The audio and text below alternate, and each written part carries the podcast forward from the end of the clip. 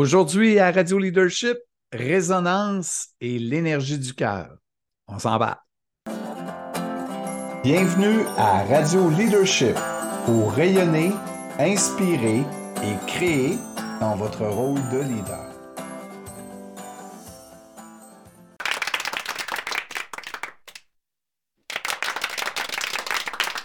Bonjour tout le monde, euh, vraiment euh, heureux de retrouver la communauté Quantum qui ne cesse d'augmenter. Encore une fois, je suis toujours euh, surpris de, de, de, voir les personnes qui nous suivent, qui interagissent avec nous euh, et surtout qui partagent avec les autres. Hein.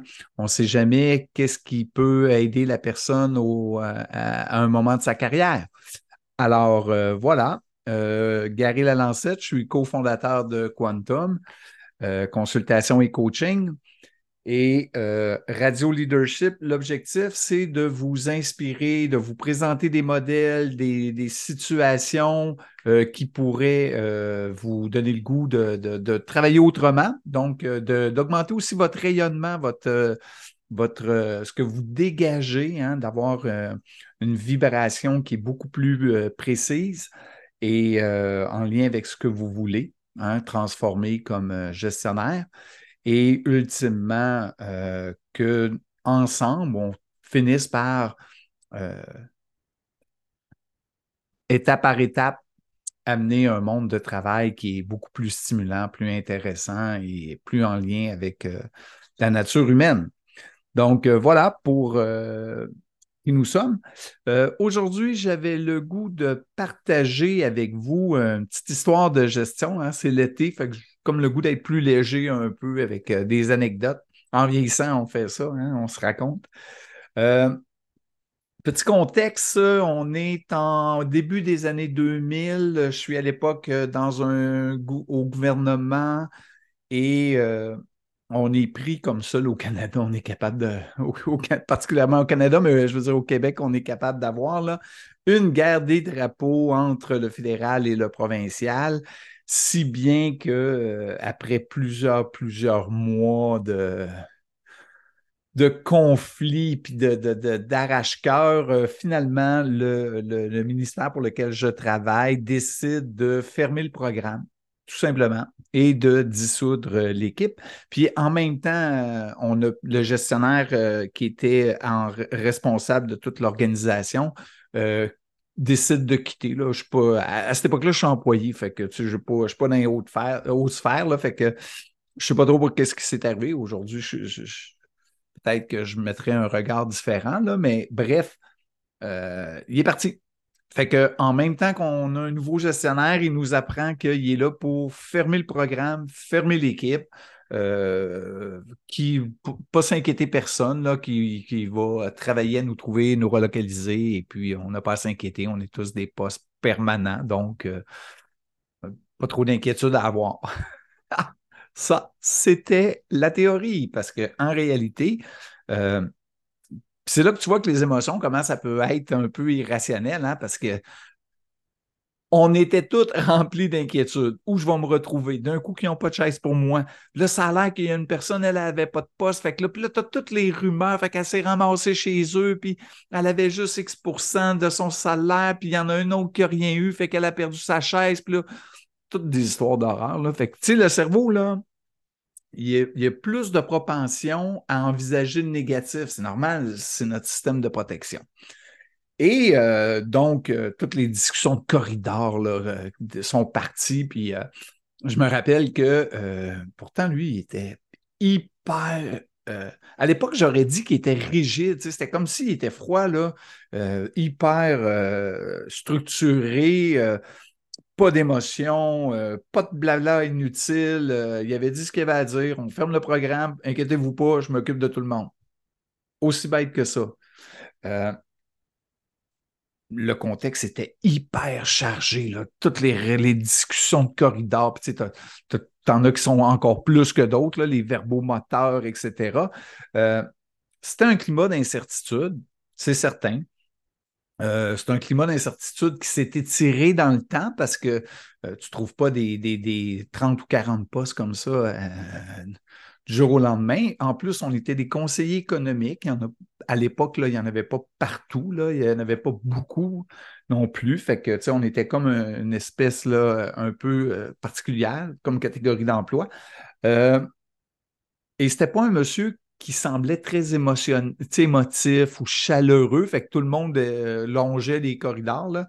Et puis, euh, aujourd'hui, je le comprends parce que le fait qu'il ait été rigide, qui a été concentré sur la tâche, puis qui embarque pas dans toutes nos rumeurs, puis dans tout le blabla.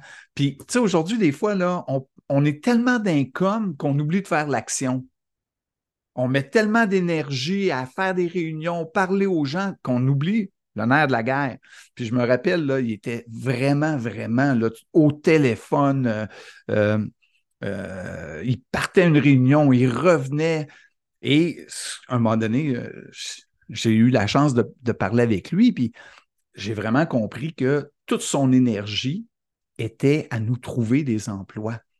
Hein, puis il faisait aller ses réseaux de contacts, euh, il appelait des gestionnaires euh, et ça l'a vraiment, l'équipe a vraiment pris conscience que, OK, c'est pas un placoteux, mais il agit, par exemple, il bouge, là, puis à tout bout de il venait nous voir, il y a telle chose, regarde ce poste-là, il y a tel poste qui est sorti, puis euh, et, euh, on n'a jamais vu les RH. On n'a jamais vu la haute direction. Mais lui, juste de par sa carrure, de comment il était présent, de comment il travaillait avec nous, rapidement, on est tombé dans sa résonance. C'est-à-dire que nous aussi, on s'est mis à chercher des opportunités. Euh, regarde, euh, Monsieur X, j'ai vu telle opportunité, qu'est-ce que tu en penses? OK, j'ai un contact, je vais l'appeler. Fait que vous voyez que tu sais, des fois, on, oui, il faut en parler. Oui, des fois, il faut calmer le jeu, mais il y a des fois aussi où il faut agir. Et malheureusement, souvent, j'ai l'impression que les communications ont pris tellement de place. Quand je parle des communications, c'est des communications officielles qu'il y a moins d'énergie qui est mise sur l'effort pour faire vraiment les choses. Et euh, à un moment donné, je lui demande comme ça, je dis, euh, toi, est-ce que tu sais où est-ce que tu t'en vas? Là, j'ai vu qu'il était comme déstabilisé par ma question. Puis, tu, te préoccupes de ça, toi? Ben, j'ai dit, ben écoute, j'ai dit, si je te vois aller, tu travailles fort tout, je sais pas où tu trouves le temps pour toi. Ah, il dit, me fais-toi en pas. Il dit, Garde, quand tout le monde va tout, le monde va avoir sa place, là, quand je vais replacer tout le monde, j'aurai bien le temps de m'occuper de, ma carrière. Wow! Alors, on est ailleurs comme leader, là. Il était vraiment pas dans moi, mon moi, là. Puis après ça, je vois, non, non. Puis c'était pas du blabla, tu sais, il faut prendre soin de l'équipe, puis l'équipe va prendre soin de vous autres. Il était, lui, là, il l'a fait. Et en le faisant, ben, les gens ont commencé à se préoccuper de lui aussi, puis à lui demander, toi, où tu etc. Donc, euh, vous comprenez que pour moi, c'est un bel exemple de résonance il était stable émotivement. Il était concentré sur qu'est-ce qu'on avait à faire. Et ultimement, ça l'a permis à l'équipe de se stabiliser. C'est sûr que s'il avait été lui-même dans toutes ses peurs et ses émotions, ben, on aurait senti encore plus d'inquiétude. Puis, vous devez voir, là, à tout bout de champ, il y en avait une personne qui partait, fait que là, les autres faisaient comme Oh, OK, là, au lieu d'encourager tout le monde, les émotions, c'est irrationnel. Hein. Ça faisait en sorte que pourquoi moi, je n'ai pas encore de job? C'est-tu que moi, je suis plus difficile? Fait qu'imaginez que tout le monde qui allait le voir, comment ça aurait été facile pour lui d'entrer dans toutes nos peurs puis d'entrer dans toutes euh, nos émotions. Alors que c'est lui qui a imposé son émotion au groupe. Et 20 ans, 22, 23 ans plus tard, je m'en rappelle encore. Et c'est drôle parce que euh, là, quelques temps, j'ai eu à, faire un changement et je me suis rendu compte que j'ai réappliqué la même chose que lui. C'est-à-dire que je me suis assuré que tout le monde était en position. Puis pour moi, là, c'est ça notre vrai travail c'est de s'assurer que quand il arrive des changements, notre équipe est prête, notre équipe est solide, sont devenus meilleurs que nous autres. Puis à la rigueur, Moi, j'ai fait ma job, ils n'ont plus besoin de moi. Mais eux sont en position pour continuer à performer puis à grandir. Donc, euh, euh, vous comprenez pourquoi la résonance est aussi importante, parce que c'est vraiment pas ce que tu dis, c'est vraiment comment tu vibres. Et il ne faut pas se soucier si je fais du bien à quelqu'un, mais ce n'est pas nécessairement cette personne-là qui me le retourne. Moi, j'appelle ça des cadeaux à l'univers. Si je m'occupe bien de mes gens, là, j'ai confiance que la vie va bien s'occuper de moi. Et c'est ça la résonance pour qu'elle fonctionne, hein, pour que cette règle-là s'applique de si je prends bien soin de mes employés, ils vont bien s'occuper de, mon organisation. Ben, ça prend un, élément euh, comme la poudre de perlin-pimpin, la, la, la, recette miracle, l'ingrédient miracle, excusez-moi, c'est faut que ça vienne du cœur. Si c'est un discours, si c'est des paroles euh, où je le fais parce que euh, euh, j'ai lu un livre et on m'a dit qu'il fallait que je le fasse, si je le fais parce que ah, ça va être payant, il va y avoir un retour de cet employé-là, si je le fais de façon calculateur, ça ne portera pas. Pour que ça fonctionne, il faut que ça vienne de l'énergie du cœur. En fait, c'est le pouvoir de l'intention. Avec quelle intention ce monsieur-là a pris soin de nous? C'est ça la différence. Et dans quelle intention on prend soin? Dans quelle intention je vais communiquer? Il n'y avait pas de communication officielle de l'organisation, mais lui, quand il nous parlait, là, c'était clair, il n'y avait pas de blabla, c'était pas plein d'émotions puis mielleux pour nous, euh, nous, nous, lécher. Là. Il n'y avait rien de ça, c'était pas du lèche-bot.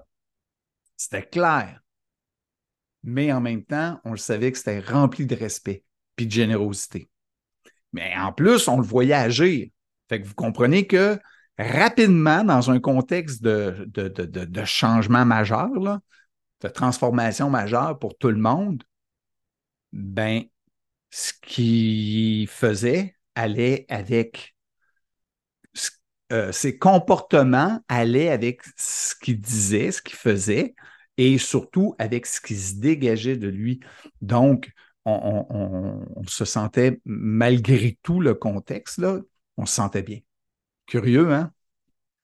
Donc voilà, il a réussi à offrir de la stabilité dans un contexte extrêmement changeant grâce à son calme, à son travail et à sa communication qui allait, euh, on pouvait dire, qui était tout en enlignement parce que quand les communications, tu sais, quelqu'un qui nous parle, puis on le sent qu'il ne fait pas tout à fait, ou on le sent que ça vient de, message d'en haut, ben, on est comme, hein, on ressent comme du malaise.